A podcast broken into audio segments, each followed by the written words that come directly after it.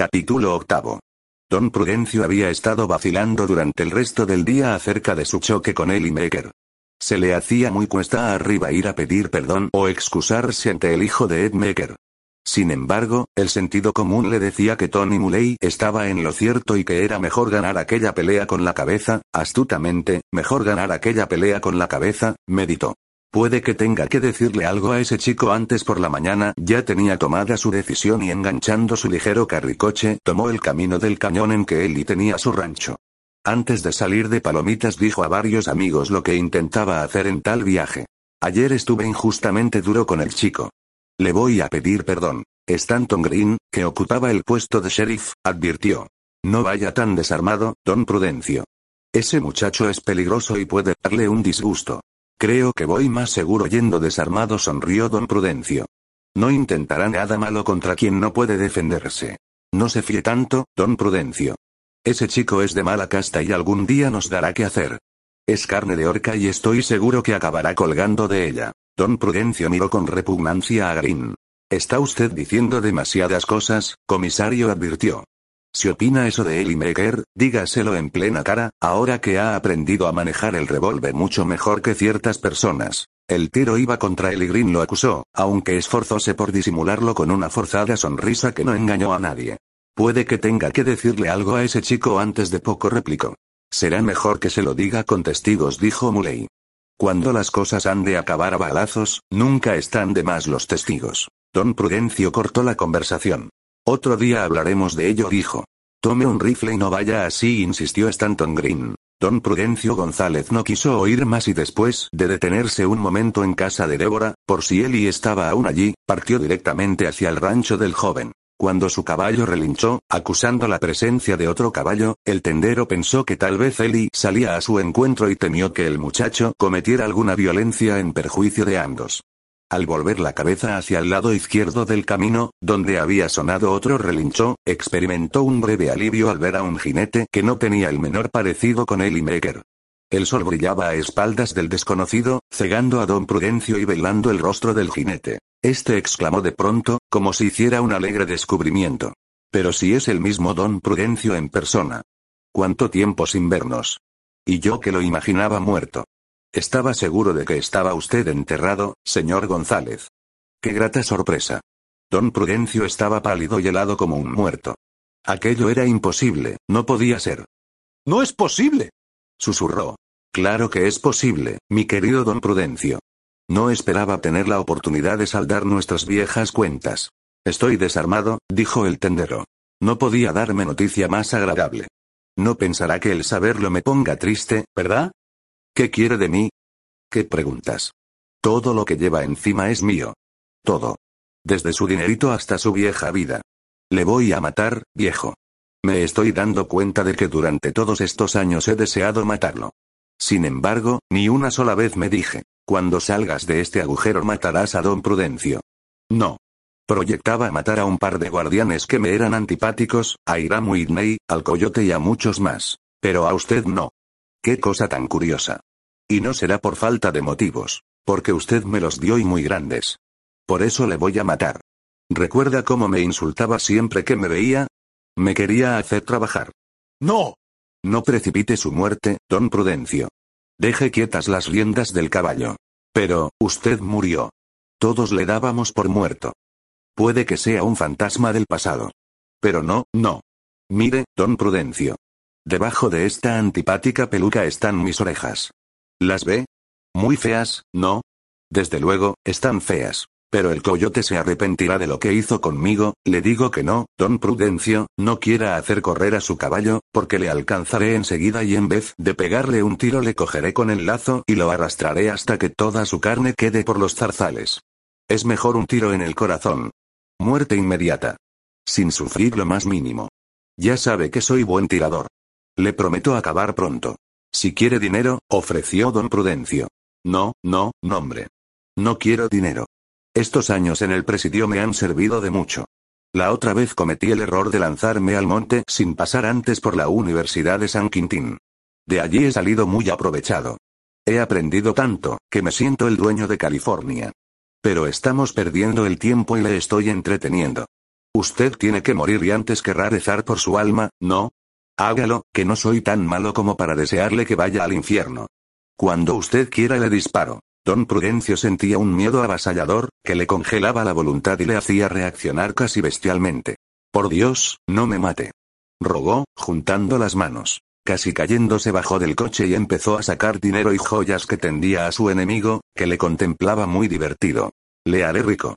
Pero no me mate. Usted no gana nada con ello. Me satisface, que ya es algo. Pero, ¿qué satisfacción le puede dar matar a un viejo como yo? Claro que me satisface, hombre. Ahora estoy arriba y usted abajo. Cuando era al revés usted no se portaba nada bien conmigo. Me negaba el tabaco y el ron, como a un perro. Si usted es el que más se merece que lo quiebre. Rece de una vez por su alma o le juro que le envío directo al infierno. Don Prudencio acercó sus frenéticas manos al bandido, tartamudeando al pedir piedad a cambio de lo que fuera. Ya se empieza a poner pesado, hombre. Protestó el jinete. ¿No ve que no me da la gana de perdonarle? Si usted merece que le quemen, hombre. Movió el revólver que había quitado a Evelio Lugones y apretó el gatillo, disparando el arma a quemarropa. Don Prudencio fue impulsado hacia atrás, doblándose como un junco tronchado, y por fin cayó de bruces sobre la polvorienta carretera. El asesino disparó otra vez y luego recogió todo lo que don Prudencio le había dado para pagar su vida. Es la primera satisfacción que tengo en ocho años, dijo. Montó a caballo y se fue alejando del cuerpo de don Prudencio. Este, con el oído pegado al suelo, oyó apagarse el rumor de los cascos del animal. No le quedaba ninguna esperanza, pues notaba en sus extremidades inferiores una especie de embaramiento que era cual un presagio del fin. Al mismo tiempo le invadían unas terribles náuseas, que le corrían por todo el cuerpo como un oleaje. Estaba muriendo y su asesinato quedaría impune, porque a nadie se le ocurriría achacarlo a un muerto. Él tenía que decirlo. Además, podían sospechar del pobre Eli. Movió la mano en el polvo y durante unos momentos solo trazó rayas sin sentido alguno. El moribundo reposó unos minutos antes de seguir escribiendo el nombre de su matador. Su mano fue moviéndose en el polvo y acabó de escribir la pista que debía perder a su asesino. Después de terminar el mensaje aún vivió varios segundos. Pero al fin, lanzando un bronco suspiro, Prudencio González pareció hundirse en la tierra y su cuerpo quedó definitivamente inmóvil. Horas más tarde lo encontraron unos vaqueros que se dirigían a Palomitas. Ambos notaron enseguida lo que estaba escrito en el suelo, junto a la mano del muerto, que, toscamente, pero completamente legible, había trazado este nombre. E. Mecker. Las rayas primeras tenían cierto parecido con una E, pero bastaba y sobraba con el apellido. En Palomitas solo había un Mecker. La justicia daría pronto con él. Los vaqueros galoparon hacia el pueblo y en cuanto supo la noticia Stanton organizó una partida para ir a detener a Ellie Maker. Colgará de la horca prometió el comisario. Whitney tratará de salvarlo dijo uno de los vaqueros que descubrieron el cadáver. Ni él ni nadie le podrá salvar. Además, Irán Whitney ya no es sheriff de Palomitas. Ha enviado su dimisión por telégrafo desde San Bernardino. La partida iba a ponerse en marcha en el momento en que llegaba la diligencia en la que viajaba Irán Whitney. ¿Qué pasa, Green? preguntó el viajero, al ver tanto aparato. Vamos a perseguir a un asesino que pertenece a la familia. ¿Ya lo saben? preguntó, casi sin voz, Irán. Claro. Pero, ¿cómo ha podido saberlo usted? ¿Qué más da? respondió, cansado, Whitney. Supongo que es inútil que les pida que Débora no se entere. No sé cómo podrá evitarse que lo sepa, dijo uno de los que formaban la partida. Seguramente se defenderá hasta morir, ¿por qué decirle quién es realmente el muerto? Por caridad y por el estado en que ella se encuentra no puede sufrir impresiones tan fuertes. ¿Espera algún hijo? preguntó otro de los jinetes. Sí contestó Iram. Grim soltó una risotada. Entonces, no se apure, Whitney. Si matamos al hijo mayor siempre le quedará otro para consolarse. ¿Qué dice? gritó Irán. ¿A quién van a perseguir? Green quiso seguir su camino sin contestar a la frenética pregunta de Whitney. Pero este se agarró a él tan fuertemente que no le dejó avanzar. Knips explicó lo ocurrido el día anterior. Él y Don Prudencio tuvieron unas palabras muy fuertes. El chico y el viejo se amenazaron, y no hace mucho esos encontraron a Don Prudencio muerto de dos tiros. Antes de morir pudo trazarte en el suelo el nombre de su asesino. ¿Qué nombre escribió? Preguntó Iram Whitney. Mecker. Y antes una E. La partida galopó hacia el sur, mientras Irán murmuraba el verdadero nombre del asesino de Prudencio González. Ed Mecker. Supo que no había muerto cuando ya era demasiado tarde. Llevaba dos años de matrimonio con Débora. Al recibir la carta del alcaide de San Quintín, no imaginó que le llamaban para visitar al marido de su mujer. El alcaide le explicó quién era aquel preso. Se llamaba Big Latimer y cumplía una condena de 30 años. Los pasaría íntegros en la cárcel y por el estado de sus pulmones no era de esperar que llegara a vivir tanto. Por uno de nuestros espías que le ha hecho irse de la lengua, sabemos quién es en realidad, dijo el alcaide. Pero antes de publicarlo he querido consultarle a usted. Sé que se casó con la mujer de ese hombre creyendo que él había muerto. Legalmente muerto está Ed. Pero no nos costaría mucho resucitarle y volverlo a matar. Pero esta vez en una horca, por el delito de asesinato de tres comisarios federales. Particularmente creo que eso sería lo mejor. Irán meditó unos instantes. Si legalmente Ed Maker ha muerto, ¿cómo podrían resucitarlo? Nos bastaría con que usted le identificara, sheriff. Otro podría hacerlo también. El alcaide movió negativamente la cabeza. Usted es el sheriff de Palomitas. Ed Meeker pasó allí la mayor parte de su vida. Aunque lo identificara todo el pueblo, usted se vería obligado a corroborar la identificación. Yo no puedo hacer eso sin renunciar para siempre a mi mujer. Ella comprendería que su deber. No.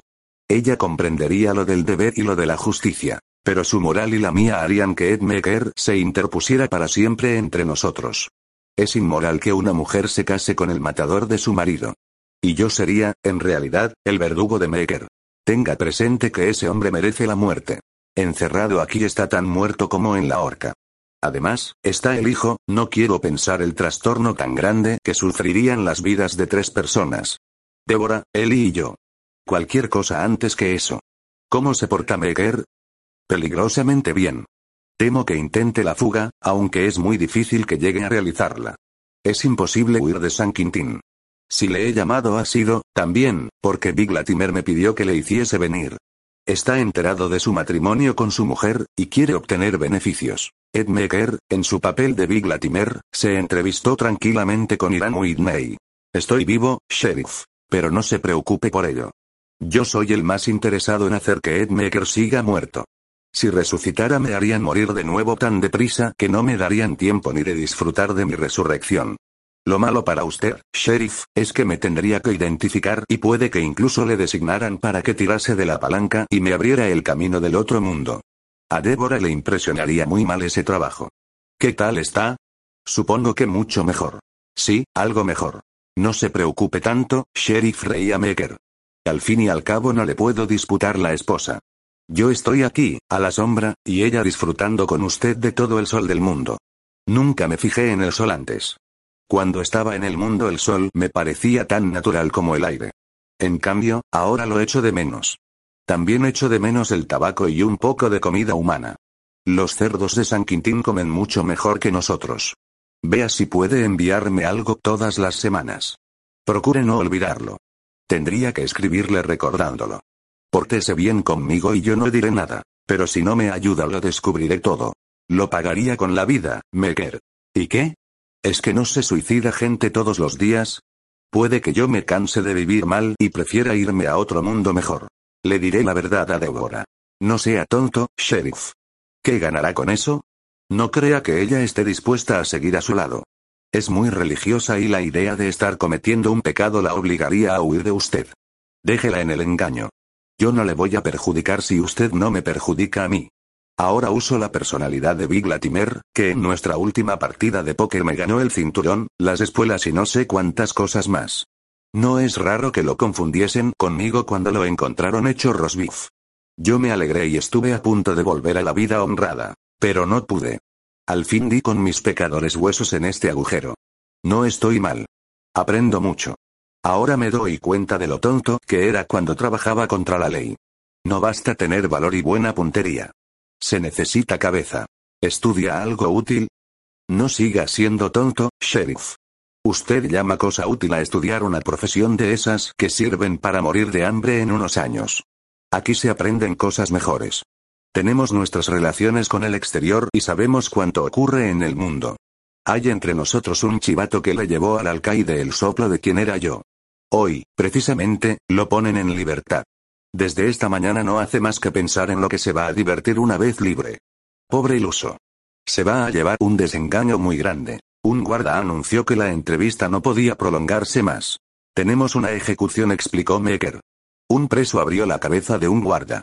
Lo ahorcan dentro de media hora y tenemos que asistir a la ejecución para que meditemos un poco antes de cometer otro delito. Nos vamos a divertir porque el reo es muy antipático.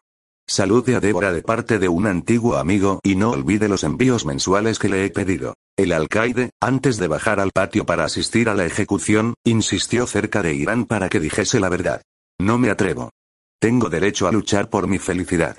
El que descubrió la identidad de Latimer sale hoy libre. Estoy convencido de que se irá de la lengua y no podremos evitar que se divulgue el hecho de que Ed Meeker está vivo. Tendré que correr este riesgo, suspiró Whitney. Es mucho riesgo. Pero si usted está dispuesto a correrlo, allá usted. Ahora, ¿quiere presenciar la ejecución? Whitney dijo que no con la cabeza. Me repugna, y mucho más por la gente que lo presencia. Yo no puedo sentir escrúpulos, suspiró el alcaide. Le acompañaré hasta la puerta. Me coge de camino para ir al patio. Cuando llegaron al vestíbulo, Irán Whitney tuvo ocasión de recordar las palabras de Ed Meeker respecto al chivato que había dado el soplo y que imaginaba que la libertad le iba a ser muy grata. No disfrutaría de la libertad, porque ni siquiera llegaría a salir de la cárcel. Estaba en el vestíbulo, al pie de la ventana, desde la cual se divisaba el cadalso y los cientos de presos que lo rodeaban. En el cuello tenía hundida una lezna de zapatero. Incluso encerrados, los presos tenían medios de atacar. Irán Whitney cayó su secreto durante cinco años y en este tiempo estuvo enviando todas las semanas lo que Meger le pidió. Una semana antes, el paquete que tenía preparado no salió de palomitas. Una carta del alcaide de San Quintín, unida a un boletín de captura, le anunciaron que Ed Meeker había huido con otros presos, matando a tres hombres, sin que hasta la fecha se supiera nada de ellos. Irán preguntóse qué diría a Débora. Es necesario que haga algo por salvar al muchacho. Entonces se acordó de que había renunciado al cargo de sheriff en cuanto supo que Ed Meeker, a pesar de su promesa de no acercarse a Palomitas, a cambio de cinco mil dólares, había faltado a su promesa y ya estaba en la tierra prohibida. Fue a su oficina de la cárcel para recoger sus armas y la estrella distintiva de su cargo, pero el alcalde le cerró el paso. No, Whitney, no. No puede ser. Es mejor que no se vuelva atrás de lo dicho. Tenemos confianza en usted, pero tratándose de perseguir a su hijastro, creo que Green lo hará mejor. La gente desconfía de usted. Es natural y humano que usted quiera ayudar a ese criminal. Por encima de todo está el cariño familiar. Pero nosotros no podemos pensar como usted. Tenemos que actuar sin contemplaciones. Descanse un par de meses. No actúe. Luego, cuando se encuentre repuesto, puede ocupar de nuevo el cargo. Era una jugada muy sucia, pero si podían realizarla contra él era, precisamente, porque él les había hecho el juego. Whitney se resignó. Estaba vencido. Green sería el sheriff de Palomitas, porque las elecciones llegarían en el momento en que el prestigio de Irán habría alcanzado su más bajo nivel.